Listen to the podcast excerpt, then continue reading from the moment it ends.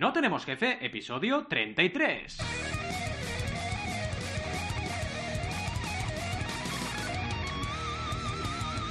Bienvenidas y bienvenidos a NTJ o No Tenemos Jefe, el podcast donde hablamos de emprender con valores o de comportarse estoicamente, lo que nos dé la gana. Podemos ir de lo más técnico a lo más banal, si es que hablar de comportarse estoicamente es banal. Como cada semana aquí estamos Alberto González, Adrieta Rida, Roberto Aresena y un servidor Valentía Concia, todos emprendedores estoicos. O eso creemos. Lo comprobaremos en este episodio. Igual no lo somos, ¿eh? Ya veremos, ya veremos, ya veremos, ya veremos. Empecemos con el tema de hoy, que como habéis podido comprobar es... Las croquetas, no, el estoicismo. Pero antes, hoy es el último episodio de la temporada, chicos. Tenemos que llamar a nuestros fans que están por aquí. ¿eh? Están aquí a tope. Porque claro, pensad que ahora estamos... eh, vamos, estamos ahí, tenemos gente alrededor. De hecho, han venido a casa de cada uno de nosotros, nos han picado la puerta, han intentado entrar, un lío. O sea, hemos tenido aquí, un- te- he tenido aquí un problema en casa y nada, ahí picando, y no sé qué, venga. Pero bueno, poco a poco se han ido calmando, ¿veis? Aquí se están calmando ya y bueno, eh, han entendido que aunque sea un episodio muy especial el de hoy, porque además es el número 33, que es lo que te dice el doctor, y también es la misma edad de Cristo, ¿eh? De Cristo cuando murió. ¿Vale? Cuidado, cuidado con eso, ¿eh?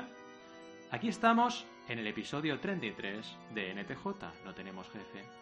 Por favor, tengan muy presente que este episodio es especial, básicamente, porque nos vamos a ir un ratito y luego volveremos. Resucitaremos dentro de unas semanas en la temporada 2. Que sí, que sí, que nos hace mucha ilusión. Por eso, básicamente, fuera bromas, ¿vale? Y con todo el respeto, como siempre, ¿eh? Es que acabamos la temporada 1 y nos hace mucha ilusión, porque hemos decidido que a partir de ahora las temporadas van a empezar en el mes de septiembre, o como dice mi abuela, septiembre, que también queda muy bien. Ella dice taxi en lugar de taxi. ¿Qué le vamos a hacer? Pues oye, septiembre si pones la P y septiembre si la quitas, me da igual. Pero empezamos ahí, ¿vale? Las temporadas. Así que nada, aprovecharemos para recargar pilas, para recargar baterías, para recargar lo que sea, que por cierto, esto lo hemos comentado en episodios anteriores. Y bueno, empezar con, además, tiempo suficiente para planificar un poquito más, porque planificamos mucho, pero bueno, todavía más nuestros episodios, la línea editorial y todo, ¿vale? Por cierto, os recuerdo, muy importante, a todos vosotros os recordamos, vaya, que podéis escribirnos a través de NTJ, de NTJ no, por favor, de no tenemos jefe.com y allí pues nos comentáis, ¿vale? Así que si nos escucháis durante agosto, que puede ser porque la gente pilla mucho el ritmo en agosto y escucha muchos podcasts atrasados y tal, o descubre nuevos podcasts, que puede ser vuestro caso, pues oye, nos escribís y así nos dais ideas y colaboraciones para, para episodios futuros. A ver, ser libre. Vamos al episodio de hoy porque si no se me va. Ser libre en un mundo de esclavos. Enfrentarse a lo aparentemente imposible. Sobreponerse a cualquier adversidad. Ser estoico. Parece atractivo, ¿verdad? En el fondo estamos constantemente bombardeados por mensajes para ser mujeres y hombres fuertes, fuertotes, independientes con carácter, pero la realidad parece un poco alejada de estos parámetros, ¿verdad? Solo hay que observar cómo se llena un concierto de la última estrella de pop de turno o cómo se pone de moda una tendencia y todo el mundo la aplica, ¿eh? Eh, cuidado que yo llevaba barba antes de que se pusiera de moda, ¿eh? Y Alberto también, cuidado con eso, ¿eh? Eh, ¿Cómo tener carácter en esta época donde casi todo el mundo se deja llevar por una tendencia mayoritaria en la mayoría de ocasiones? Ya sé que todos aquí, los seguidores y personas, audi- audiencia de NTJ, son gente con mucho carácter, pero ya sabéis que eso no siempre ocurre. Al final tener carácter es importante, por muchos motivos, ¿vale? Si por ejemplo observáis que todo el mundo se quita la mascarilla para salir de calle, ¿qué diréis? Ah, ahora en tiempos de COVID, ah, pues yo me la quito también. Hombre, no, no, hay que ponérsela porque realmente es importante.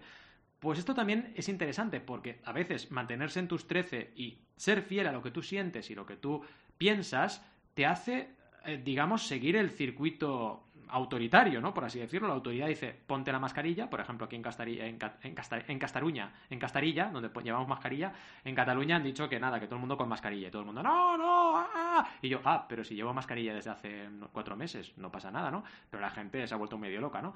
Pues oye, llevar mascarilla casi es ser un rebelde hoy en día, porque la gente vas por la calle y vaya. Hay un- eh, me encanta el que lleva, hay dos que me encantan. El que lleva la nariz por fuera, o la que lleva la nariz por fuera, que es en plan, ¿para qué narices llevan mascarilla? Y luego hay uno que soy muy fan, que es el que se pone la mascarilla en el codo. Que este me encanta. O sea, ¿qué, qué haces? O sea, ¿el codo qué, qué haces? ¿Respiras por el codo o qué? Este es buenísimo, buenísimo.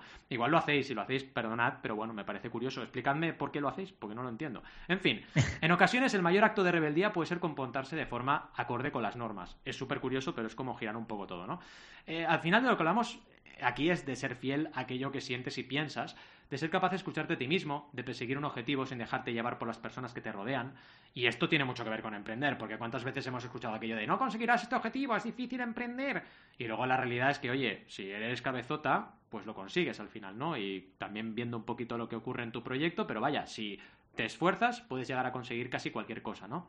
Al final, hablaremos hoy de cómo comportarse estoicamente puede ayudarte a emprender y a perseguir tus objetivos.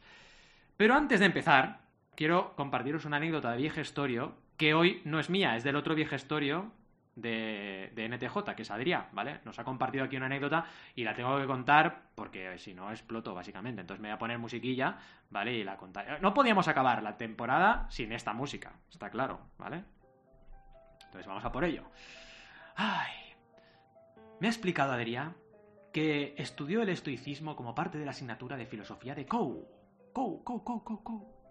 Que para los jovenzuelos ese era el último año de la escuela antes de ir a la universidad en España, allá por los años 90.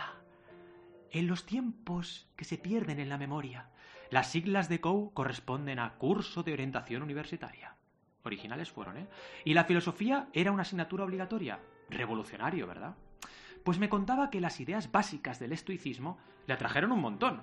Porque en esa época rebelde tenía pelo largo y llevaba camisetas de grupos de heavy metal.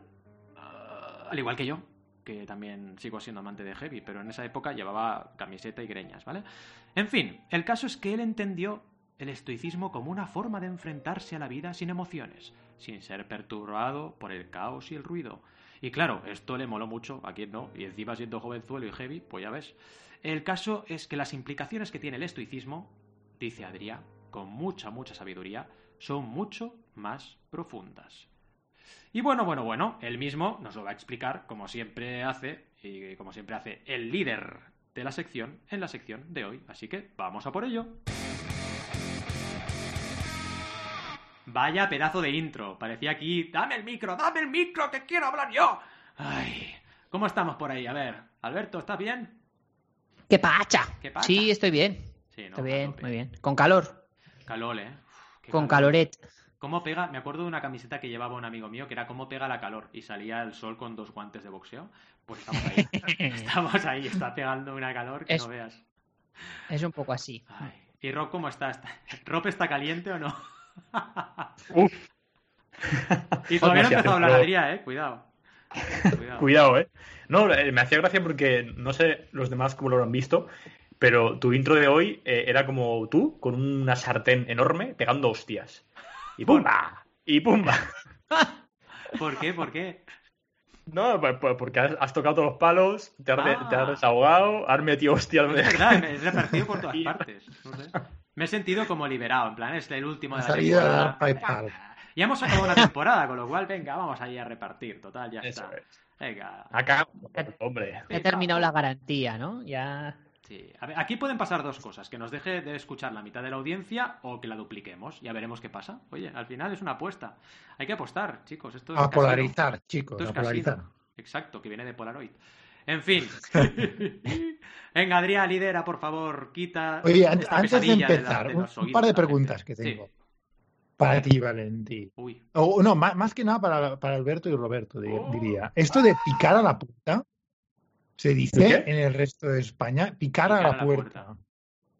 Sí, ¿Sí? sí. eh, Vale, bueno, vale, en vale, era yo. ¿Y la calor o el calor? Depende Es que, si, claro. se- si eres laísta, leísta o. Nos metemos Es que es un tema ahí. peliagudo eso, ¿eh? Ahí se- eso sí que es un jardín, el leísmo. es un jardín. Pero Sí. bueno. Sí, sí, Bueno, sí. nada. Sí, sí. Venga, va, muévenos por esta sección fantástica. Vamos Os muevo por la sección, ¿vale? Eh, me ha tocado el lujo de cerrar la temporada. Eso es un honor, ¿eh? Y quería hacerlo con un poco de filosofía, ¿vale? ¿Por qué? Porque espero poder aplicarla durante estas vacaciones. Ha sido un poco, una, un, un poco egoísta, ¿vale? Mientras preparaba esto he aprendido mucho, ¿vale? Y también inspiraros a que lo hagáis vosotros, ¿vale? Y quería romper una lanza por la filosofía, ¿vale? Porque mucha gente cuando se enfrenta a un problema dice, casi nadie dice, ya lo tengo, filosofía, ¿sabes? Pero en realidad este era el objetivo de los filósofos antiguos, de Séneca y Epicurio, ¿no? Ayudar a la gente en sus problemas del día a día, no de forma teórica, sino de forma muy práctica. Mm. Y más recientemente ha habido gente como Ryan Holiday, un nombre muy apropiado por, uh, por, por, el día de hoy, porque empezamos las vacaciones, y Alain de Botton, que se han propuesto acercar la filosofía a las masas, ¿vale? Acercarla y hacerla muy práctica, ¿vale? No para solucionar problemas teóricos, sino problemas prácticos, ¿vale? Y es que en estos últimos cuatro o cinco años, en concreto la filosofía que hablaremos hoy, uh, el estoicismo, que es milenaria, uh, ha habido mucho renovado interés, ¿no? Y gente como Tim Ferriss habla muchísimo de ella en su, en su podcast, y varios CEOs súper populares, como Ariana Huffington, del Huffington Post, están súper enamorados de, de, esta manera de pensar, ¿no? Y como decía, hay gente, una, el, el, autor principal que lo ha popularizado ha sido Ryan Holiday, um, que ha escrito libros, varios libros, pero un par de ellos muy famosos. Uno es Los obstáculos del camino, uh, The Obstacle is the Way, en inglés, y Estoicismo cotidiano, The Daily Stoic, ¿vale? Súper interesantes los libros de estos y ha sabido hacer de esta filosofía milenaria relevante para el mundo de hoy, ¿vale? Y lo que decíamos, el estoicismo se trata, lo hemos dicho de varias maneras, ¿no? Valentín lo ha dicho de varias maneras en la introducción, pero se trata de ser firme cuando nos enfrentamos a lo imprevisible y permanecer en control de tus impulsos. Y ya yo quería hacer una, una sección bastante práctica. Y quería comentar ocho ejercicios que nos propone Ryan Holiday, ¿vale? Que Muy considera bueno. básicos. Qué bueno. Con ¿Vale? examen y, Y a ver, todo, ¿eh? Con examen y todo, sí, sí. Con examen y todo, al final, al final de las vacaciones os voy a examinar, ¿eh? Eh, No os diré por dónde os examino, pero bueno. Bueno, bueno, bueno. Esto se pone caliente. Cuidado. se pone- Andrea, yo estoy, encan- yo estoy encantado. Yo estoy... Caliéntame, caliéntame, por favor. Voy a poner el ventilador. Yo no sí, me pongo. Yo no puedo sí. aguantarlo Sí, más de que- calor, ¿eh? Yo tampoco, no puedo. Hay que poner aire, aire acondicionado, La ventilador. sección está... Sí, sí. Está, está A ver, aviso. Aviso que soy un novato, ¿vale? Que ya os digo, me he, pre- he aprendido mucho a- preparándome el, el programa de hoy, ¿vale? Am, algunas cosas ya las estaba haciendo sin, sin relacionarlas con el estoicismo en sí. Y ah, también, a lo mejor, si me hacéis preguntas, yo intentaré contestarlas, pero no sé, ¿eh? ¿vale? Mm.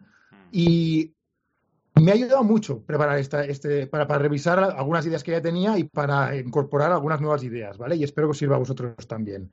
Vamos allá, ¿vale? Ah, los ocho puntos, ¿eh? Son ocho. Recordad. El primero, levantarse temprano, ¿vale? Y ya sale. ¡Ay, cómo mola! Hazlo cada vez. Sí, claro. Ahí estoy. Atento, atento, atento. Atento, atento. Sí, sí. Así te pillo si no estás atento. Si te duermes o algo. Vale, pues levantarse temprano ya salen las meditaciones de Marco Aurelio, que era un emperador romano y también uno de los principales estoicos, ¿vale? Y que estaba muy tentado en quedarse en la cama antes de empezar el día, ¿vale? Y lo escribe en su diario, ¿no? Es un diario que no estaba, am, no estaba pensado para que saliera publicado ni nada, ¿vale? Pero el tío escribía su diario y, y se ha publicado y es súper interesante, ¿vale? Y se quería quedar en la cama en vez de salir a hacer cosas de estas que hacen los emperadores romanos, ¿no? Como invadir territorios vecinos o crucificar a inocentes, cosas Oye, de estas, ¿no? un- un punto. Eh, ¿Marco Aurelio era tan vividor como se le pinta? Ah, no, era, era un tío, mm, joder, con mucha cabeza, eh, Era de muy verdad, culto, eh. ¿no? Sí, eso sí que lo Era muy Mm. culto, muy culto, muy culto. Y, y escribió esto, que, que es uno de los, de los textos principales del estoicismo, que Mm. todavía se, se lee hoy, ¿no? Las meditaciones de Marco Aurelio se llaman, ¿vale?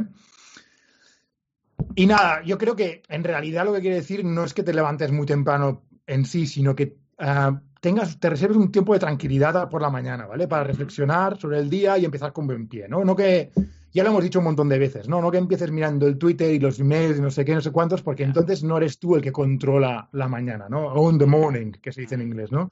Ah, tienes que, ti- tienes que, que ser tú el que, el que dicte cómo va a ir el día, no los emails que recibes o lo que leas por el Twitter o lo que veas en Instagram, ¿vale? Claro. Tú quieres dictar el, el- el día por tú mismo. Y él recomienda ah, meditar y escribir un diario y también salir a pasear, ¿vale? Y disfrutar de la belleza de las cosas. Eso es lo que recomienda Marco Aurelio. O sea, salir a meditar cuando todo el día la, la ciudad está tranquila, cuando puedes ir a observar la naturaleza y, y estas cosas así, ¿vale? O salir a correr, Eh, por ejemplo. o salir a correr también es una buena opción, ¿vale? Y en cuanto a escribir el diario, que lo hemos hablado ya, es parte de mi rutina desde tampoco hace tanto, ¿eh? Ah, había tenido épocas, pero últimamente la, la última ha sido después de la pandemia, ¿no? Durante, durante el lockdown aquí en Inglaterra.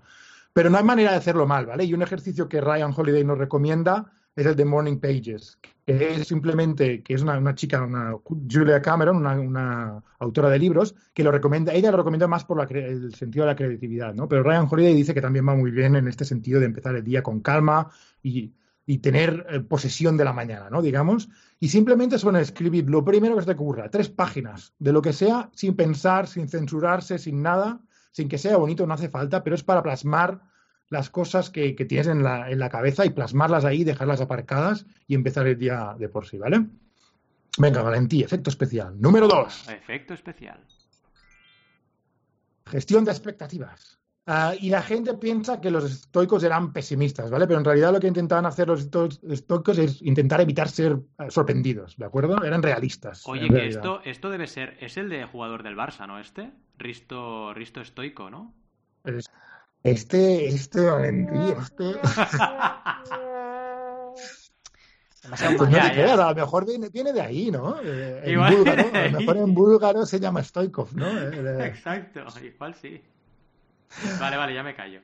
En fin, ah, lo que querían era anticipar las cosas, ¿vale? Y ser consciente de que no solo lo que queremos va a pasar, sino que todo es posible realmente, ¿vale? Y si solo esperamos lo mejor de la gente con, los- con la que nos vamos a cruzar, pues realmente vamos a frustrarnos, ¿vale?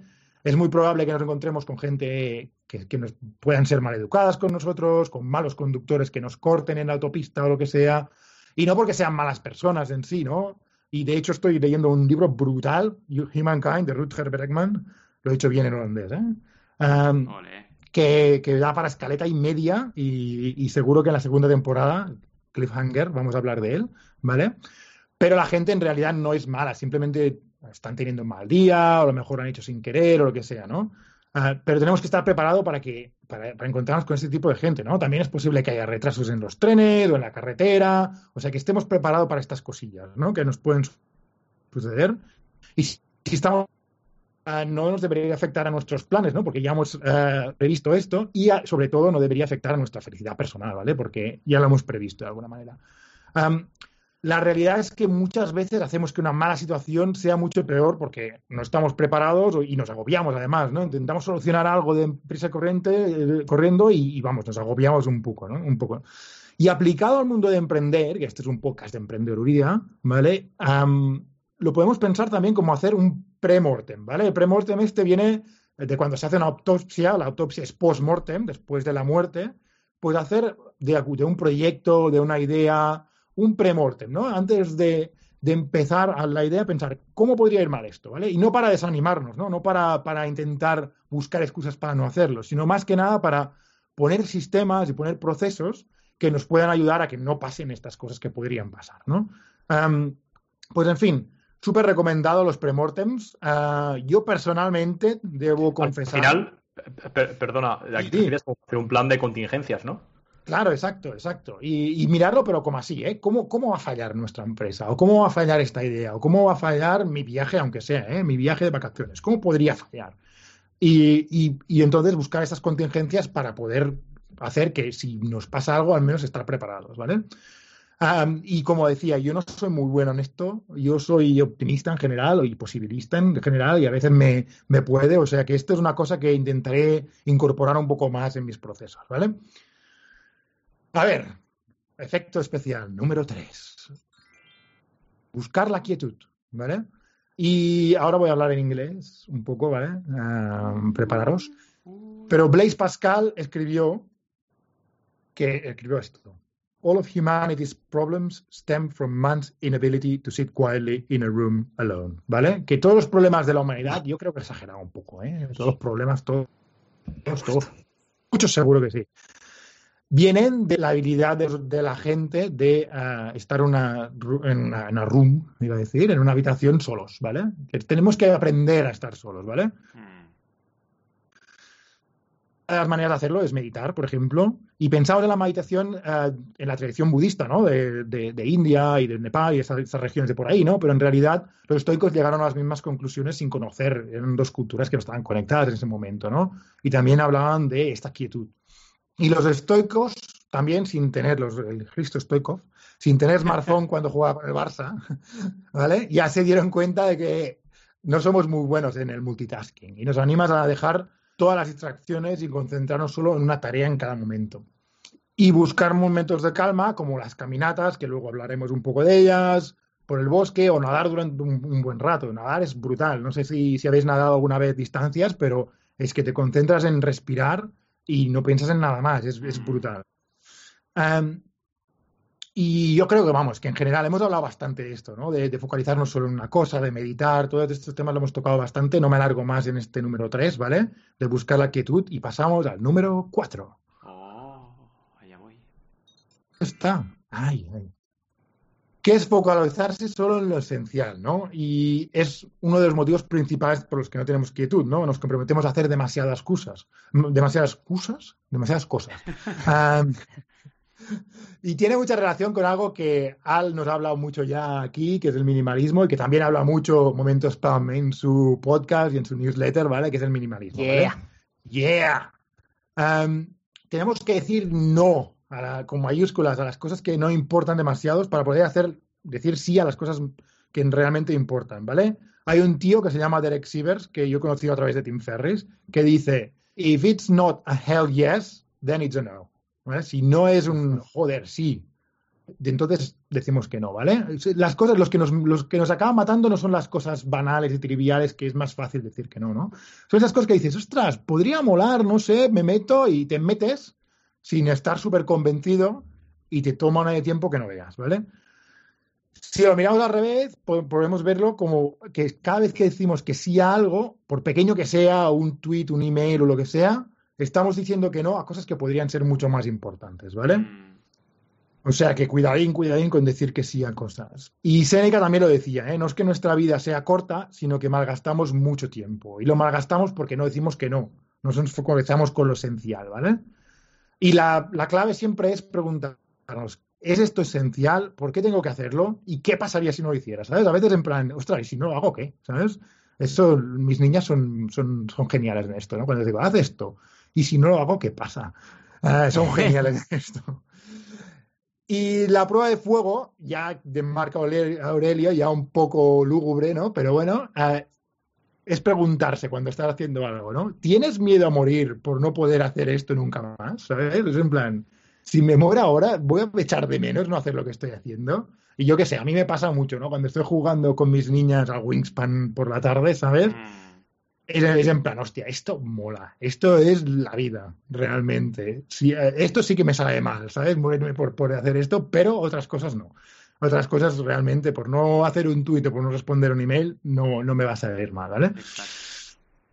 Y tenemos que hacer menos, y esto nos permitirá hacer lo que hacemos mucho mejor. Y hasta ahora pensáis que los estoicos son súper pesimistas, ¿vale? Pero aquí viene el siguiente ejercicio. Número 5. Encuentra el bien en cada cosa. Espera, que se me va a mover la escaleta. Un momento. Aquí lo tengo. Cuidado. No podemos controlar. ¡Cuidado! Que se me va la escaleta para el otro lado. Uh, no podemos controlar todo lo que nos pasa, ¿vale? Pero podemos controlar nuestra reacción a lo que nos pasa. Es súper importante esto, ¿vale? Podemos coger, ver las cosas positivas de lo que nos pasa. Yo, por mí, un ejemplo claro ha sido la pandemia, ¿no? Es, ha sido una putada, perdonad la, la palabra, en muchos sentidos y mucha gente lo ha pasado muy mal. Pero yo lo que he intentado es ver el lado positivo, ¿no? Y me ha permitido cambiar rutinas, me ha permitido tunear eh, con cosas nuevas y frenar mucho mi ritmo de vida que tenía hasta entonces, ¿vale? No he visto mi familia, no he visto mis amigos, pero he dicho, oye, ¿cuál es la oportunidad aquí? ¿no? Tengo una oportunidad para replantearme muchas cosas. Y una distinción útil también, eh, que nos comenta Ryan Holiday en uno de sus libros, es uh, pensar en términos de tiempo muerto y en contraposición en tiempo vivo, ¿no? Si, por ejemplo, estamos esperando un autobús y no llega, en plan, ostras, media hora de retraso, eh, tengo que llegar, esto sería un tiempo muerto si no hacemos nada útil con él. Pero si lo aprovechamos para una pequeña meditación, por ejemplo, o establecer conversación con alguien que también está esperando con nosotros, esto se convierte en un tiempo vivo, ¿no? Un tiempo que hemos utilizado bien.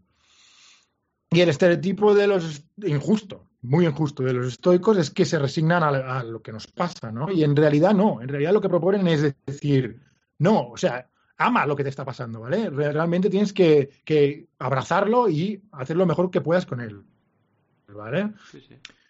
Hmm. Es súper importante. Uh, no, no, no, vamos, tenemos que seguir esta corriente, ¿no? Si hay algo malo que nos ha pasado, pues decir, vale, pues ¿qué puedo sacar de bueno de esto, ¿no? Mm. Um, y también, uh, también súper interesante, una cosa que me gusta mucho de los estoicos es que dicen, cambia la perspectiva de nuestras obligaciones, ¿vale? Algo que tenemos que hacer por fuerza, no lo tenemos que ver algo que no es algo que tenemos que hacer, sino algo que tenemos el privilegio de hacer, ¿no? Y lo podemos hacer súper bien y podemos contribuir con algo, ¿no? Aunque sea lo peor de todo, la declaración de renta, lo que sea, lo que más odies en la vida, ¿vale? Como, como emprendedores, tomarlo como un privilegio, algo que, que, que tenéis la oportunidad de hacer, ¿vale?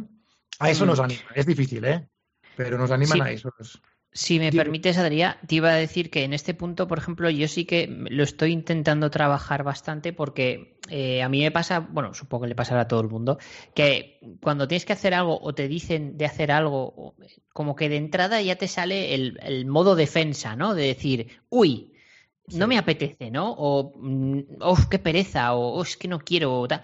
A que luego lo recapacitas y dices, no, lo voy a hacer, o va, me parece bien, pero de entrada ya te sale como la, la- te pones a la defensiva, ¿no? Entonces, un poco trabajar eso para que, mm, digamos, ser más neutral, ¿no? Y yo qué sé, voy a poner un ejemplo absurdo, pero hay que sacar la basura. Hostia, qué pereza. No, pues en vez de hacer eso, decir, vale, voy a sacarla porque así eh, no huele mal la cocina, la casa está más limpia, eh, ¿sabes? Intentar un poco darle vuelta, la por vuelta. fuera, mientras Es- aprovecho para darme una vuelta.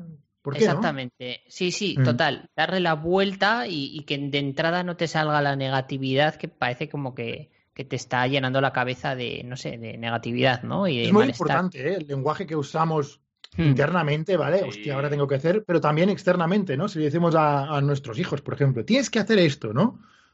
Es, es- es mucho peor que decirle, oye, ¿por qué no hacemos esto y podemos aprovecharlo para, un- para hacer como un juego, para hacerlo juntos, por Totalmente. ejemplo, y darle la vuelta de esta manera? Súper importante. Totalmente. Ujú. Bueno, pues vamos a por el número 6. Sal a caminar. Y los estoicos eran súper famosos en su época, ¿vale? Eran como, como ahora el Justin Bieber y esta gente que debe ser famosa. Yo, yo me quedé un claro hace dos años.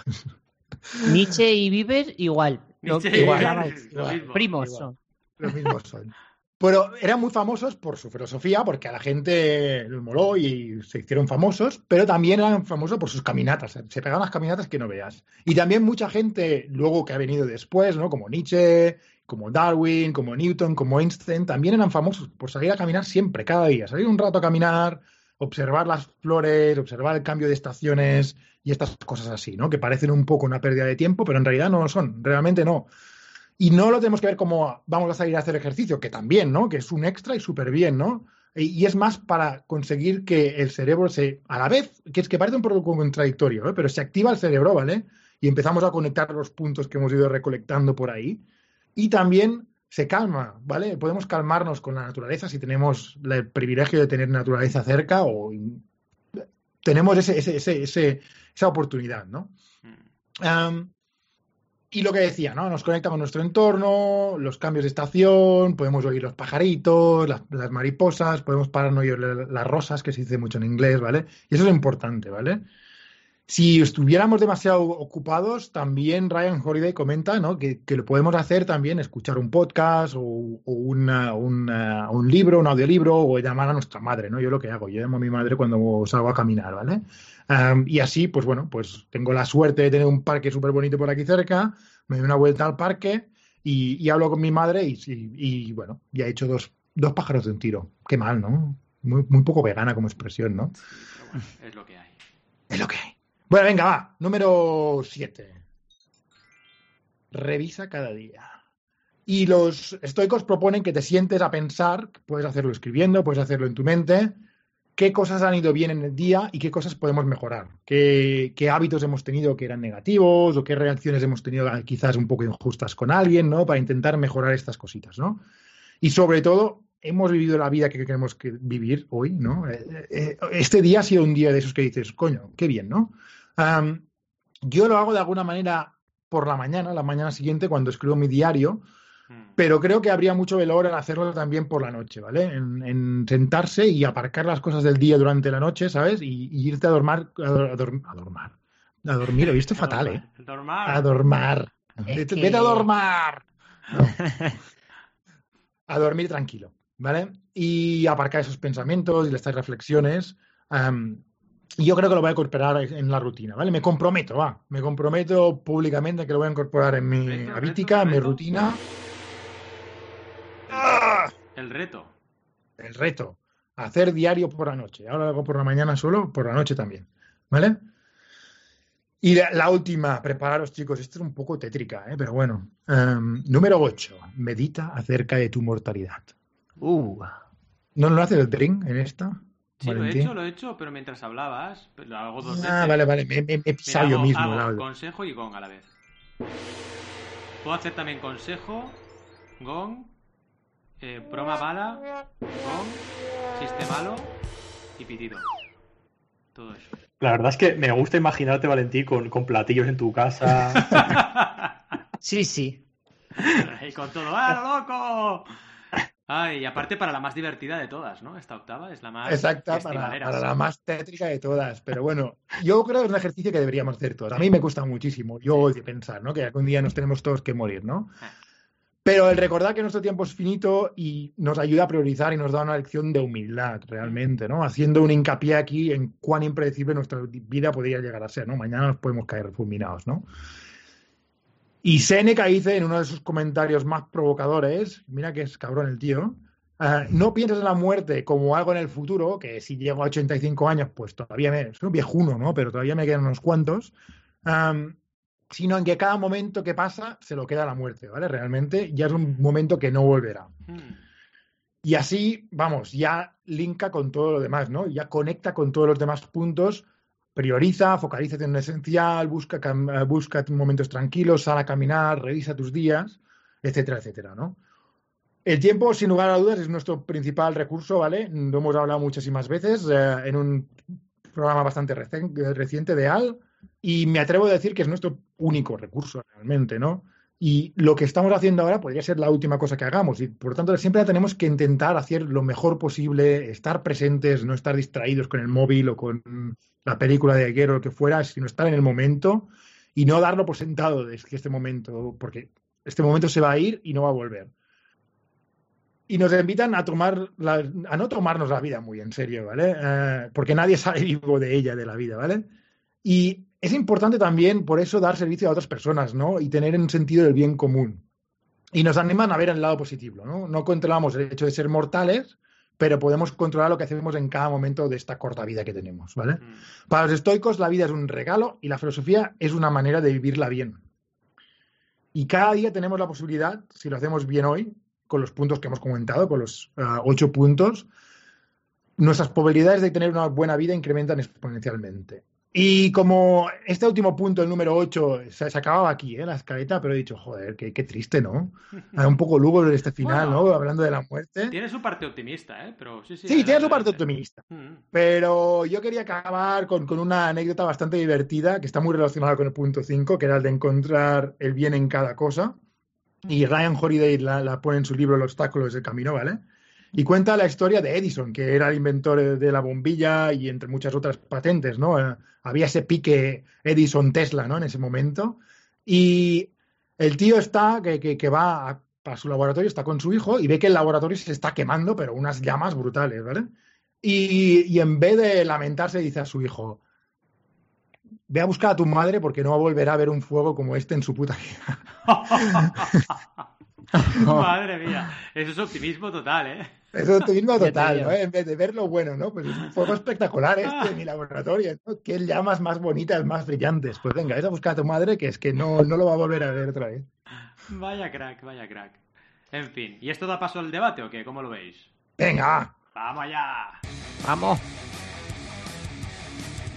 Chan, chan. Chan, chan. Aquí estamos en el debate, pero empieza tú, Adrián. Tienes que introducirnos en este debate maravilloso. Yo tengo más anécdotas para contar. Bueno, ahora os contaremos. Venga, venga, pues ah, yo quería empezar diciendo otra vez ¿eh? que yo soy novata con el estoicismo, voy a releerme bien estos libros de, de Ryan Holiday, que el tío me ha capturado en la imaginación realmente con lo que explica, ¿vale? Pero tenéis alguna pregunta de lo que he contado o algún comentario que queráis hacer? Bueno, mira, Pero- yo so- sobre todo con el final sí que quería comentarte que, que yo eso es algo, bueno, yo, mi primera crisis existencial, no te sé decir cuándo la tuve, pero sí que sé que fue antes de los ocho años, bastante antes. Yo debía tener seis o cinco años. Y me acuerdo que llamé a mis padres. Este pronto, tío, ¿eh? Sí, muy pronto. Llamé a mis padres, estaba en la habitación. Además, tengo esa imagen grabada de llamarles porque yo por la noche era muy por culero, pero mucho, ¿eh? O sea, era, ahora tengo sed, ahora no sé qué, ¿no? Y les llamé, ah, insistiendo, vinieron y les dije, pero cuando os morí, cuando os muráis ya no, ya no estaréis conmigo, ¿no? Y claro, mis padres se quedaron con una cara como diciendo que este tío... A cuadros, ¿no? ¿sabes? A cuadro. Y yo estaba pensando en eso ya, ¿no? Y yo últimamente, además, últimamente, no sé por qué, pero estoy dándole muchas vueltas a esto y reflexiono, voy a ciclos, pero reflexiono mucho sobre la mortalidad de uno mismo y creo que es una energía positiva, si la sabes llevar. Para mí, a mí me impulsa en positivo, pensar que soy finito, pensar que voy a morirme y que puede ser mañana.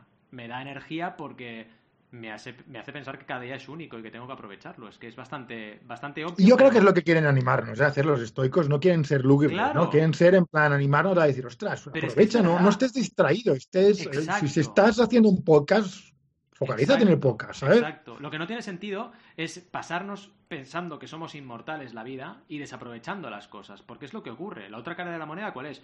Pues como soy inmortal, pues hago lo que me sale de las narices, ¿sabes? Y ahora en lugar de aprovechar el momento, pues estoy mirando Twitter, ¿no? O mirando el móvil, o bueno, que mirar el Twitter y mirar el móvil puede ser aprovechar el momento, cuidado, ¿eh? Tanto, es hacer una cosa puede ser muy positivo. Yo que sé, estar con tu familia comiendo, pues estás con tu familia bien, mirando el móvil mientras todo el mundo está sentado a la, a la mesa, ¿no? Pues eso, mal, porque te, pierdes algo más importante en ese momento, el presente, el estar en ese momento, en ese contexto, cuando tú luego puedes mirar Twitter perfectamente más tarde, ¿no? Y creo que es importante reflexionar sobre que cada momento que vives cada día de tu vida puede ser el último. Es así, no, es, ser pesimista, es ser realista, es la realidad. A partir de ahí, mm. si quieres ocultarte la realidad y pensar que eres inmortal, pues oye, perfecto. tú, mismo, sí. Tú mismo. Sí, sí, yo lo veo así. Totalmente. Mm, estoy de acuerdo. O sea, yo creo que al final hay que estar presente, ¿no? Y me gusta bastante todo lo que has ido comentando, Adrián, porque inconscientemente muchas de las cosas ya las estoy haciendo, no, no siempre, pero me salen solas y también voy aprendiendo, ¿no? Como lo que te comentaba antes de a la hora de reaccionar ante las cosas, el tema de levantarse, o sea, sí, levantarse temprano también lo, lo hago. El tema de las expectativas para mí eh, sigue siendo un talón de Aquiles mío, pero también me lo estoy trabajando. Em, el tema de la quietud ah, me parece también esencial. A mí, por ejemplo, ya os he dicho alguna vez que a mí, por ejemplo, eh, me gusta el, concepto este de no pensar en nada, ¿no? Eh, que algunas veces os, he dicho que para mí sería brutal poder decir voy a estar ahora 10 minutos mirando a la pared, ¿no? Y, igual parece una locura, pero eso es, hoy en día es imposible, ¿no? No seríamos capaces de mantener esa concentración de no pensar en nada, ¿no? Em, bueno, el tema de minimalismo y demás también, evidentemente. Sí, sí, sí, yo creo que eran muy, minimalistas, muy minimalistas los estoicos, de, hecho, ¿no? Ah. por, lo que transpira por ahí. Sí, una de las cosas que quería comentar, que me ha venido a la mente mientras estaba repasando los puntos, el de salir a caminar lo estoy redescubriendo ahora, gracias al confinamiento, fijaos. Eh, cuando empezaron con esto de que se podía salir a dar paseos en franjas horarias y demás, pues claro, Virginia y yo salíamos, porque si no yo de estar todo el día en casa, pues eh, tampoco era bueno, ¿no? Empezamos a salir a dar paseos por el barrio y la verdad es que fluían las conversaciones, era maravilloso.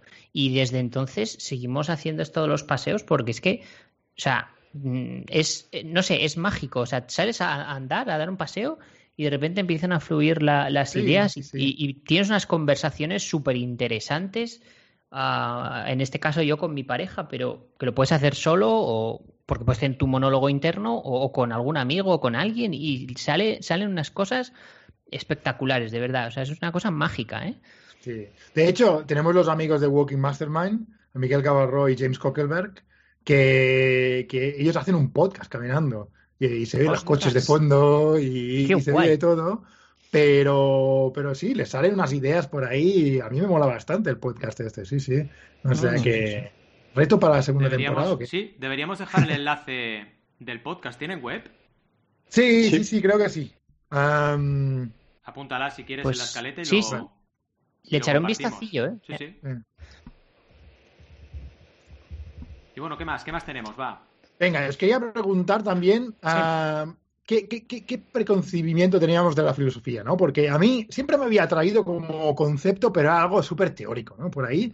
Y últimamente estoy redescubriendo la filosofía en el sentido de aplicarla a la realidad, aplicarla al día a día. No sé, ¿qué, idea tenéis vosotros?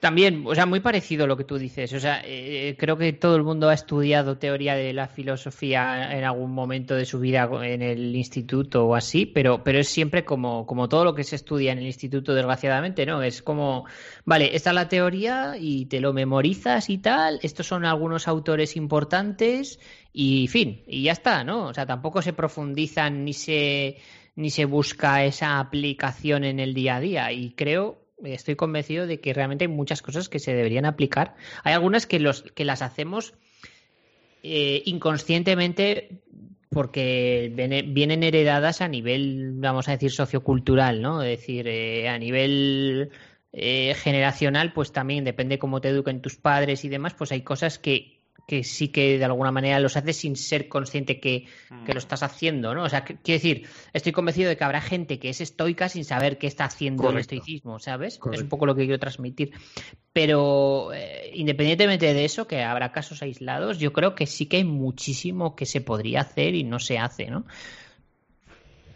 Y, es lo que decías tú, ¿no? Es una pena que la filosofía se haya hecho porque tenemos que hacerla, ¿vale? En, clase y mm. te obligan a hacerla, ¿sabes? Sí. Total. Es lo que decíamos antes, ya no te entra, ya no te entra entonces. Y si te lo tomas estoicamente, ¿eh? diciendo, mira, tengo la oportunidad de estudiar ah, filosofía, entonces, pues, pues También creo que depende mucho, depende mucho de la madurez, ¿no? En esa época, a lo mejor.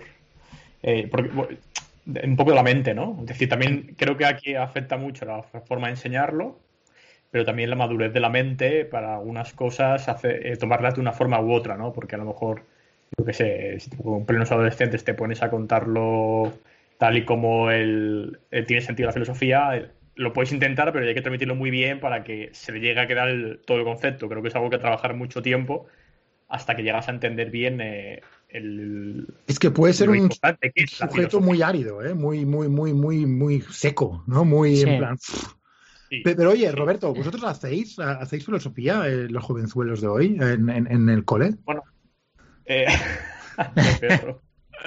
en la guardería, ¿no? En la guardería. en la guardería. Sí, eh, yo quería comentar que yo nací con barba. Ah, muy bien, muy bien, muy bien. Muy bien. Que antes no sé, ha dicho algo mal por ahí de, que tenía barba antes de la moda. Bueno, yo nací con barba y, yo soy muy filósofo. Yo desde que tenía un año, filósofo. Sí, sí, no, hostia, no sé cómo se dice.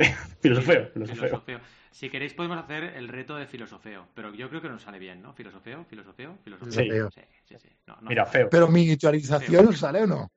Miniatur... ¡Oh! ¡Oh! Repetimos reto de miniatur... miniatur... ¡Oh! oh no! No, espera, espera, que pongo la música. A ver, tiki, tiki, tiki, tiki.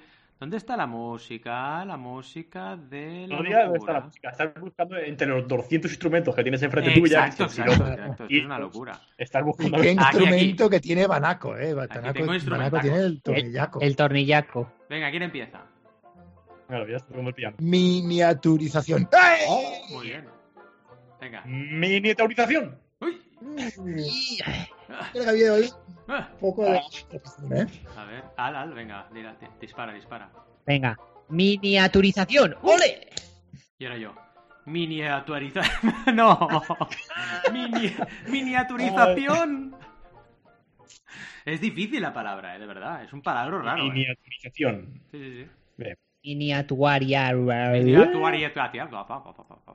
Pues sí, hemos mejorado en general desde la última vez que lo hicimos. Esto de la filosofía como asignatura me parece súper curioso, porque es verdad, tenéis razón. Al final, en primer lugar, la filosofía yo creo que es intrínseca al ser humano, con lo cual todos somos, tenemos capacidad de filosofar, eh, pero por otra parte es importantísimo tener referentes históricos y de pensamiento, etcétera, ¿no?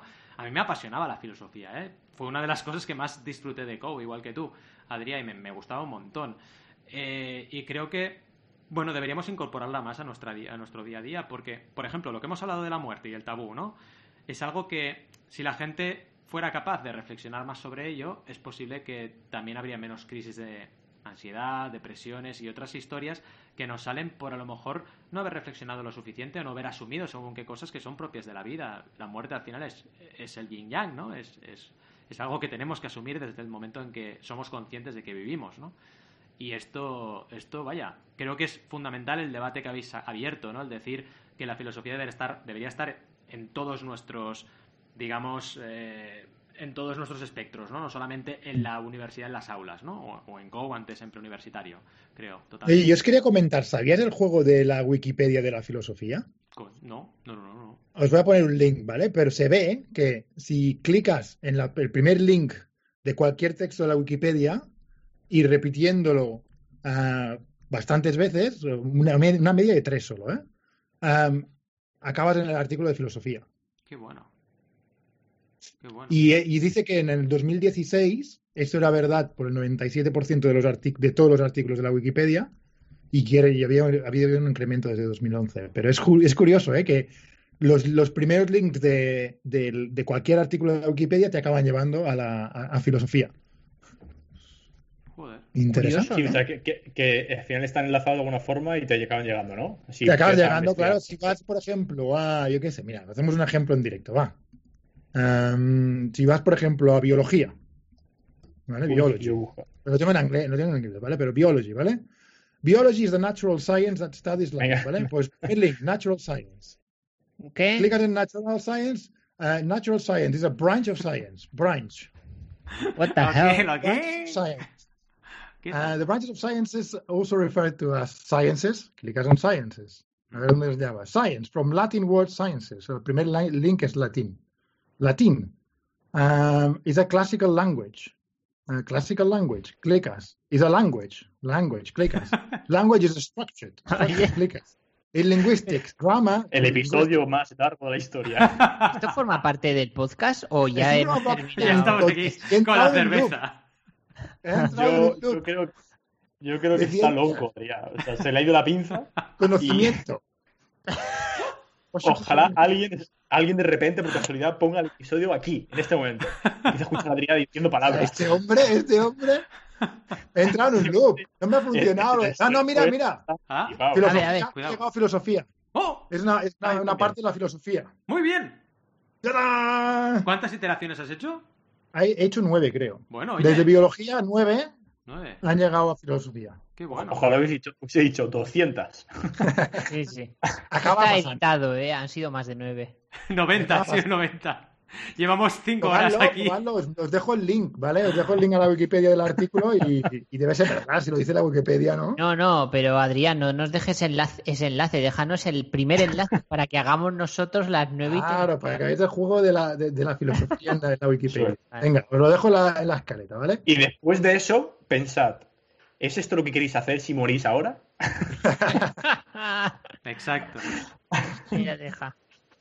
Jugar al juego de la filosofía, pues ¿por qué no? Es chulo, es divertido.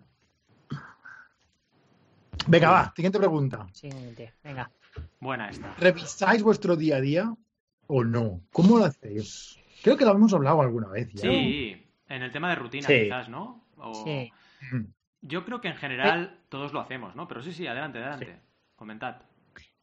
No, yo iba a decir que, a ver, si a nivel, o sea, una cosa es a nivel organizativo Hmm. y otra cosa es a nivel filosófico, ¿no? Creo que te Claro. refieres más a lo segundo, ¿no? Sí, sí, sí, a lo segundo. Vale. Yo creo que una cosa te lleva a la otra, ¿no? Porque empiezas a analizar las Sí. cosas del día a día más prácticas y vas, vas subiendo de nivel, digamos, por así decirlo, Sí. y acabas pensando en tu estrategia y en tus objetivos y en tu ver. filosofía. Si, si te vale, bueno, claro, pues visto así, es verdad que si te vale, yo por ejemplo estoy, llevo creo que un mes o así, más o menos, un mes y pico haciendo lo del método Ivy Lee que os comenté en su momento, de lo de los propósitos. Momentos, pa. Momento spam. Y sí que, sí que se podría decir que es mm, filosófico, al fin de cuentas, eh, gestionas tus tareas en base a tus propósitos, ¿no? Y he de decir que estoy bastante satisfecho, o sea, estoy, estoy feliz de mi trabajo en el sentido de que cada día voy haciendo lo que quiero hacer ese día ah, y las tareas van saliendo y, y estoy contento. Noto que no estoy agobiado de querer hacer muchas cosas y al final no haces nada, ¿sabes? Esto, esto de que te pones 18 proyectos a la vez y al final no haces ninguno. En este caso, sí que te lo planificas de una manera que tú vas haciendo día a día eh, en base a lo que te apetece hacer y al final salen igual, salen los 18 proyectos igualmente, salen bien. Evidentemente con más tiempo, no en una semana, a lo mejor tardas un mes en hacer 18 proyectos, no una semana, pero bueno, eh, tienes más tiempo libre, eres más feliz, notas que tus tareas son ¿no? La que tachas la tarea como con mucha más satisfacción. Mm. Entonces, de alguna manera sí que, filosóficamente hablando, sí que me gestiono un poco más en base a sensaciones, ¿no? Como que da la sensación que estás más en control, ¿no? De lo que, de lo Sí, que estás haciendo. exacto. Yo, yo me siento más a gusto, desde luego, más feliz. Es importantísimo eso. A ver, yo por mi parte, imaginaréis que ya segundo año de, de papá, pues del año 1 al año 2, ¿no? Ha sido esta temporada. Ahora ya harán pues desde el 25 de abril que ya tiene dos añitos, así que estamos del 2 al 3, pero vayamos acabado justo en esa época. Y te hace pensar un montón, un montón el hecho de... A mí al menos, yo siempre ya sabéis que pienso demasiado, me rayo mucho incluso a veces, ¿no? Pero, pero vaya, esta etapa de mi vida pues me ha hecho valorar un montón, un montón los momentos. Y, y lo que os decía, ¿no? Reflexionar, pues eso, que, que me gusta mi trabajo y tengo que trabajar y, porque me gusta y además porque lo necesito, pero vaya, que tengo que aprovechar y darlo todo, pero que también tengo que darlo todo en otros aspectos de mi vida. El día se me hace corto, de verdad, me gustaría tener más tiempo, pero intento aprovecharlo al máximo, ¿no? Y salir a correr, estar con mi hijo todo lo que pueda, eh, quedar con amigos, pasar tiempo con vosotros también, que sois mis amigos, ahora últimamente digitalmente, pero eh, quedar y, y- y estar también distendidamente hablando, y que cada día cuente, ¿sabes? Que no solo cuente para trabajar, aunque como bien decíais, porque es eso, como bien decíais, no me voy a acordar del último Skype que hice en mi lecho de muerte, ¿no?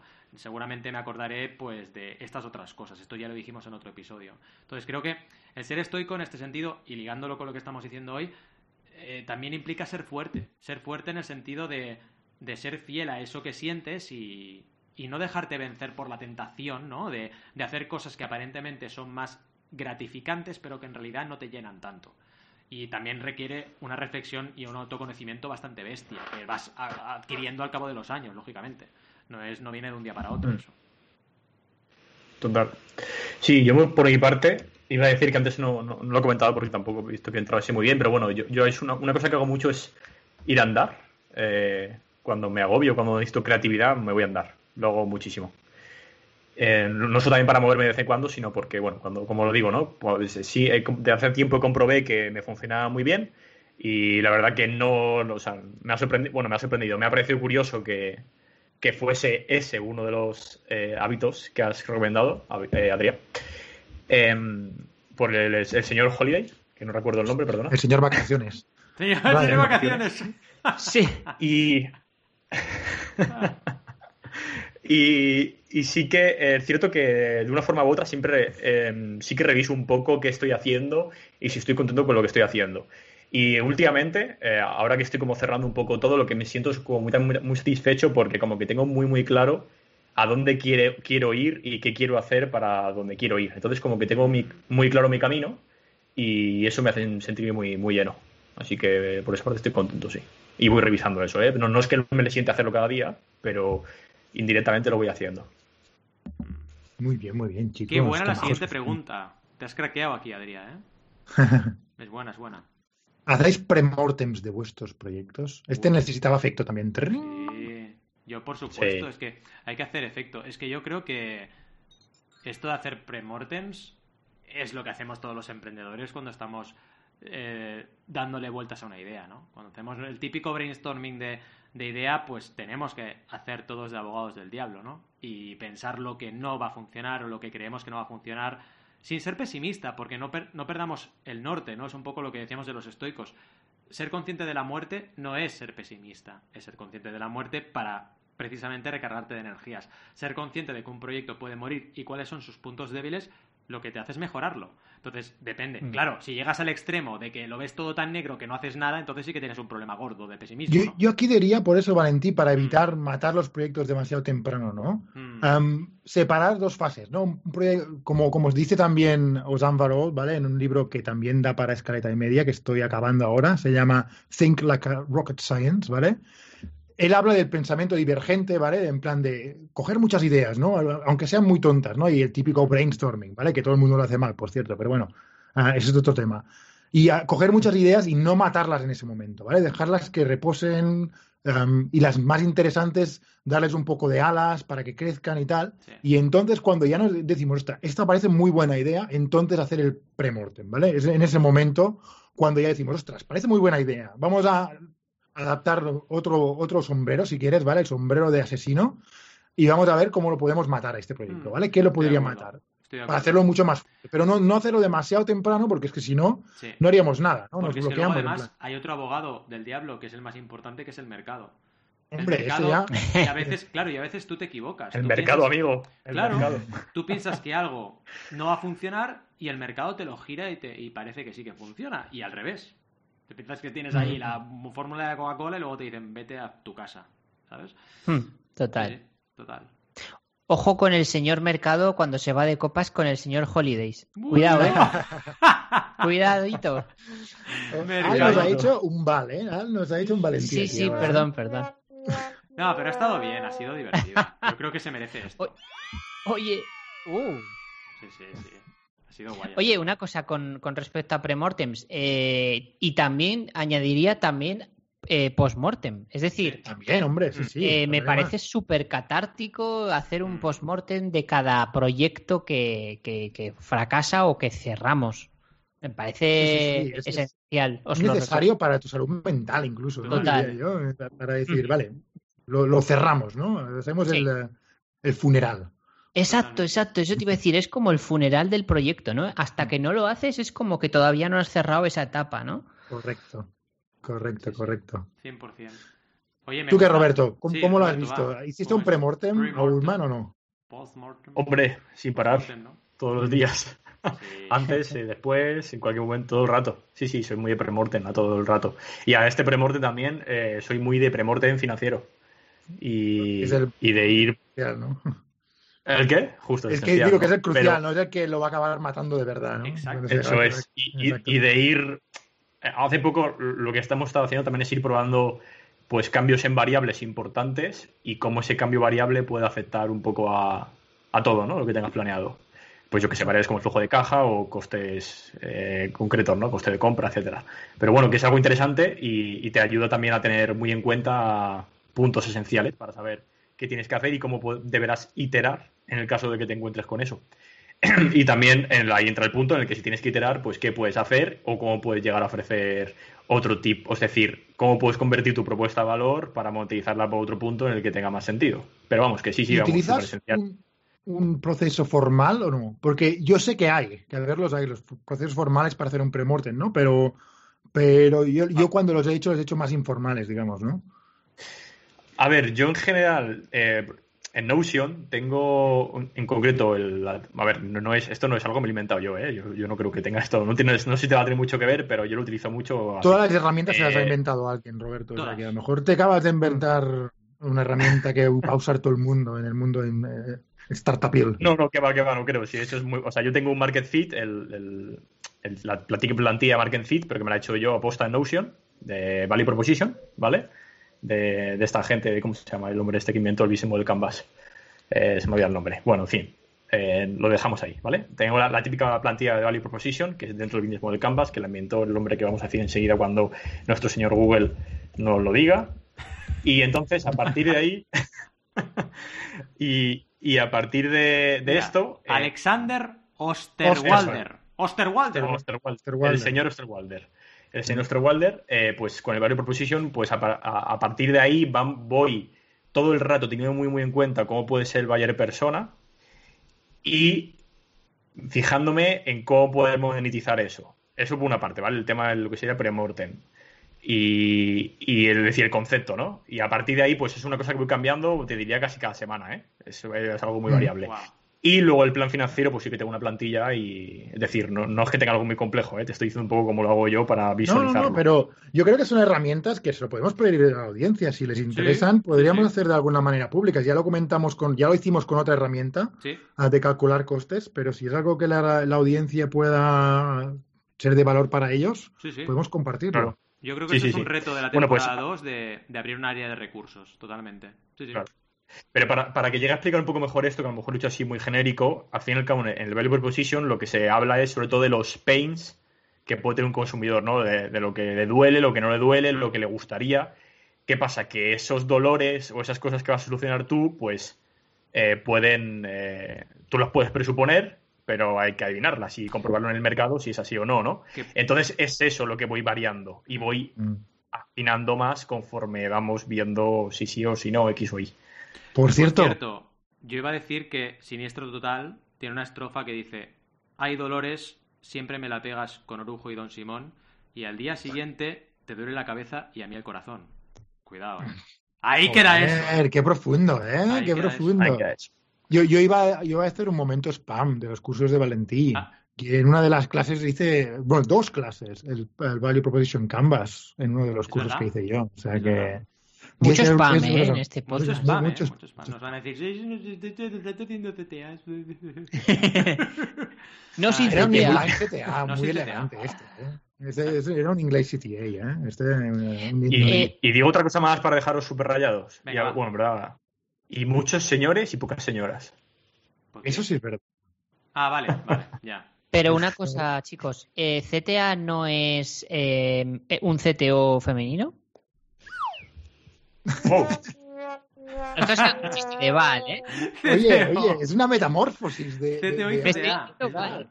Es verdad, Me estoy panacanizando. Panacanizando. Dando con dos Cs y V. Con El dos CEO y la CEA, el CTO y la CTA, es verdad, es verdad. Claro. Es verdad. Sí, sí, sí, sí, sí. Qué grande. En fin, ¿qué tenéis Última pensado pregunta, hacer va. estas vacaciones? Vacaciones. ¿Cómo Venga, vais a buscar y, y relacionándolo un poco con el tema de hoy, ¿no? ¿Qué, qué, cómo vais a buscar la quietud y enfocaros en lo esencial durante las vacaciones? ¿Qué vais a hacer? Va, Ay, pues mira, yo que lo nos vamos, que nos vamos. Yo tengo muchas ganas de irme en nuestro pueblecito de descanso, ¿vale? Que es un pueblecito de playa, porque por varios motivos. Primero, porque a mí el mar me recarga mucho las pilas. Pensad que yo vivo en Sabadell desde hace ya varios años, pero siempre he vivido en Barcelona. Y aunque os suene a cachondeo, porque sé que la gente que no es de Barcelona le suena a cachondeo esto, pero en Barcelona notamos el mar, ¿vale? Es verdad, lo notamos, aunque esté muy lejos. Eh, cuando te vas a 30 kilómetros no lo notas. Y me recarga mucho las pilas porque yo nací en una ciudad de mar, que se llama Mar del Plata, en Argentina. Y creo que, el- que mi cuerpo lo... lo... Dilo en argentino, por favor. Mar del Plata, Perdona, che. Mar del- nací en Mar del Plata, che, así. Qué así. pelotudo. Qué pelotudo. Pues ahí nací yo. Y creo que me recarga mucho las pilas. Y también una cosa que me recarga mucho las pilas es salir a correr por un pueblo de playa. Me encanta, o sea, me, me flipa. O sea, estar ahí con el mar al lado y corriendo es que es algo que me, buah, me recarga mucho las pilas. Y luego intentaré hacer algo, bueno, ya, ya sabéis que desde hace tiempo he decidido que en agosto freno del todo, es decir, contenido, fre separa las rotativas y todo es, pues, refrescar el contenido que tengo, que es muchísimo. Son Se- cientos y separan cientos los de artículos. tornillacos. Se para, se para, sí, sí. Los tornillacos se separan paran los tornillacos. Entonces paro de generar contenido y eso me da un aire bestial. Lo que no puedo parar nunca, que es pues el WhatsApp si hay alguna urgencia de clientes y el mail. Pero lo que intento es levantarme pronto y contestar mails antes de que se despierten mi mujer y mi peque, ¿vale? Y cuando se despiertan, pues ya quito todo el trabajo y luego vuelvo a conectar pues a la noche, a última hora. Después de algo de ocio, ¿eh? Porque lo que hago entonces es, al final del día hago ocio y cuando me canso, antes de irme a dormir, pues miro el correo otra vez. Porque si no lo hago al revés, me, me- estaría pasando todo el rato contestando correos y no tendría ocio. Y lo trabajo así y ya lo he hecho, llevo dos años haciéndolo y me está yendo de coña. Me está yendo súper, súper, súper bien. Y relax total, relax total y... bueno, Eres un estoico, eh, tío. Eres un estoico. Vas a buscar la quietud ahí Sí. todo el verano. Sí, cada vez más. Yo creo que me estoy haciendo viejo, porque antes no era así. Antes era, venga, fiesta, no sé qué, nos vamos a Japón y nos vamos a mil sitios, hemos viajado mucho. Pero ahora me apetece eso. También es verdad que Arán es pequeño. Cuando sea más grande, también querremos hacer los viajes con él. Entonces cambiará otra vez, ¿no? Es lo de siempre. También meterte caña, a mí me va bien, ¿eh? O sea, yo lo que hacía antes era dos semanas de caña a saco, a veces tres, depende de las vacaciones que tuviéramos, y la última semana de relax, solíamos hacer. Entonces ya es, vuelve, no es aquello de vuelves en el avión y te pones a trabajar, sino que era vuelves, te pegas una semana más de relax y luego ya empiezas a currar. Y también va muy bien, será un poco mi estructura. ¿Cómo lo Sí, ah, es, es un buen truco ese. ¿eh? Yo también lo recomiendo. Cuando te vas de vacaciones, eh, no volver cuando tienes que, eh, digamos, volver a tu trabajo. Es decir, Claro. si tú vuelves Ya. unos días antes y aprovechas vacaciones en casa, Mm. así descansas. Porque si no, imagínate, te pillas un vuelo y al día siguiente tienes que ir a currar, por ejemplo, Es ¿no? Eso, eso es horrible. Eso no mola nada. totalmente. ¿Y vosotros qué, qué, qué hacéis? Bueno, Val, tú mismo, si quieres. Ah, eh, bueno, pues yo estas vacaciones espero no hacer nada, la verdad. Bien. Es decir, espero, bueno, igual que tú en el sentido de contenido, o sea, cero contenido, a nivel de trabajo voy a hacer todo lo posible por no hacer nada y posponer todo a septiembre. También este mes de julio estoy metiéndole caña. Entonces, digamos que este mes de julio hago un poquito más, eh, luego habrá parte que la pase a septiembre y así en agosto puedo estar libre. No garantizo estar 100% del mes libre, pero, pero sí que lo voy a intentar. Lo digo porque yo qué sé, si hay alguna incidencia de que explota algo en un servidor donde, donde están los proyectos de los clientes, pues hay que estar. ¿no? Algo habrá que hacer, ¿no? Sí, sí. Algo habrá que hacer. No va a ocurrir, porque nunca ocurre, pero ya sabes, ley de Murphy, basta que te veas de vacaciones para que ocurra, ¿no? Y la verdad que a nivel de irme a algún sitio, en principio no vamos a ir a ningún sitio, eh, por todo el tema este de, de COVID y no sabemos muy bien si, iremos a algún lado o no. Además también eh, tema también de ahorrar de cara a que el año que viene nos casamos y todo esto y no creo que hagamos grandes viajes. Sí que igual hacemos escapadas, la típica de que te vas eh, a un pueblo o, o, al monte o lo que sea, o a la playa, en plan de un día, dos días, ¿sabes? Pero no haremos más cosas. En casa, ocio a saco y estar eh, tranquilo, la verdad. Disfrutar de, del tiempo libre, básicamente. Muy, Muy bien. bien. ¿Y tú, Rob? Yo estoy emocionado porque tengo un billete a las Bahamas ya sabes. ¿Vienes a ver? Pues yo me voy a Holanda. Hombre. ¡No! Pero me cago en la leche, no me hagas esto. ¡No! Pero qué pringado soy. Te va... Eso es, yo que había engañado, a, había engañado a Mariola ya y todo. Sí, sí, sí. Ahí, de verdad. Sí, sí, es un desamor. Si escucha es un este desamor. podcast, Exacto. si escucha el podcast, no es ya el engaño ya no vale, ¿eh? ya no es secreto. Sí, sí, me ha pillado. Sí, sí. ¿Qué hay peor que un desamor? Como decía Pau Donés. Sí, sí. Es verdad. Eh, yo intentaré parar, ¿vale? Lo voy a dejar así. intentaré, ¿no? Vale, intentaré no lo va a parar. hacer. There is no try, lo decía Yoda, ¿no? Exacto. Hazlo, no lo hagas, pero no lo intentes. Sí, sí, en la No traducción. intento. Tienes razón, tienes razón. No, a ver, sí, sí que es cierto que eh, yo, yo, no, yo no he nacido en la costa, pero bueno, sí que me apetece mucho ir, ir a la Alicante y a la costa un tiempo, así que sí que iré y descansaré un poco por allí. No sé cuándo, la verdad. No, no va a ser el mes entero de agosto, pero lo haré, aunque sea una semana.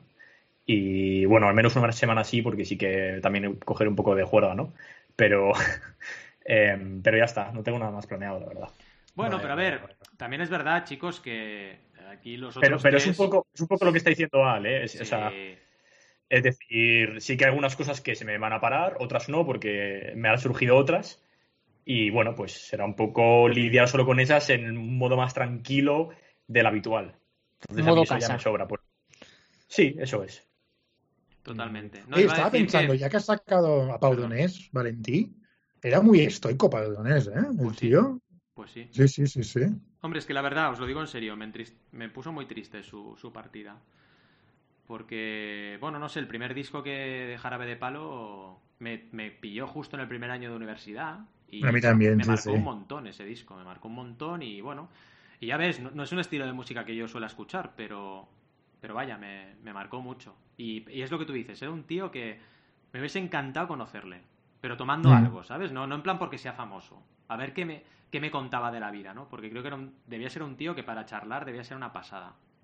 Ah, Sí, sí, pero, pero fíjate, ¿no? De los puntos que hemos contado, Sí, ¿no? sí. De encuentrar bien en cada cosa y meditar acerca de la Sí. mortalidad. Él era muy consciente, ¿no? De su Sí. enfermedad y tal, y, y lo, y lo hablaba muy abiertamente. O sea que muy bien, muy bien. Totalmente. Oye, yo para acabar con Sí. mis vacaciones, yo voy a hacer lo que decías tú, ah, Valentín. Empezar con el estrés y luego acabar con días de relax, ¿vale? Bien, bien, bien, bien, bien. Tenemos dos vuelos ya, con que con la pandemia veremos si, si podemos hacerlos, pero bueno, la parte de estrés es ir a conocer a mi nueva familia política, ¿vale? En Holanda. Ah. Oh, qué bonito. Y luego la parte de relax me voy a, a la playita en Salou. A, Oh, yeah. a Salou. Oh, yes. Pero oye, ¿tú llevas, llevas tanga o no llevas tanga en la playa? Te lo digo yo, No. te lo digo yo. No, No. no. Sí. Debería, no debería llevar tanga por el bien de todo el mundo que me rodea. Pero bueno, en fin. Nunca se sabe, nunca se sabe. nunca se sabe. Bueno, chicos, antes de despedirnos, os tengo que decir que os he preparado una sorpresa. ¡Ah! Me he inspirado, me he inspirado mientras estabais hablando, he puesto ahí un mute un momentillo, he hecho algunas cosillas. Y a ver qué os encontráis. Estoy nervioso, os lo prometo, estoy nervioso, ¿eh? Venga, vamos allá. Oh, por favor. Aquí estamos en ETJ, pronto en la temporada 2. Esperemos que no nos pille ningún ataque de tos. Os veremos emprendiendo en la nueva temporada. Esperemos que vuestros proyectos sean toda una monada. Yeah, yeah, Oh. yeah, yeah. Seguiremos con herramientas, tonterías y locuras con vosotros, nuestra audiencia. Los más emprendedores no usaremos conjuros ni artes oscuras, pero tampoco os animaremos a ser deudores. Yeah, yeah, yeah, yeah. Y ya os decimos, volveremos en la próxima temporada con mucho material y alguna que otra empanada, pero siempre con amor, pasión y devoción, y no nos olvidaremos de alguna miniaturización. Yeah, yeah, yeah. Oh, oh, Yo he dicho bien. yeah. ¿Qué, qué os ha parecido? Yeah. Brutal, Valentín. Bien, Yo me brutal, esperaba lo brutal. peor, Bien. tengo que decir, Lo he hecho, y lo me he ha hecho. gustado mucho. He hecho Me ha llegado al corazón. he hecho un rap, he hecho un rap. Bueno, gente, eh, queridos encantado. emprendedores, emprendedoras, queridos compañeros, aquí estamos. Eh, nos veremos, como siempre os decimos, ahora no el próximo miércoles, pero sí el primer miércoles de septiembre, porque ahí estaremos puntuales a nuestra cita a las 12 y 12 horas y volveremos a, bueno, contaros cositas y, sobre todo, muy importante, esperamos vuestras sugerencias en nuestro buzón, así que, por favor, en notenemosjefe.com, ahí nos dejáis todo lo que queráis. Y, por supuesto, en todas las redes sociales y también en todas las plataformas de podcasting del planeta, por favor, dejadnos vuestro amor ahí, nos, vuestros likes, vuestros me gusta, vuestros de todo. Y sobre todo, y muy importante, cuidaos en estas vacaciones, relajaos un montón, que es lo que toca. Y nos vemos el miércoles primero de septiembre, o también a las 12 y 12, o también cuando os dé la gana, porque ya sabéis que esto es un podcast y nos podéis escuchar cuando queráis, incluso en agosto. Sin más, hasta el primer miércoles de septiembre os deseamos muy buenas y creativas jornadas. Hasta luego. ¡Felices vacaciones! Adiós. Adiós.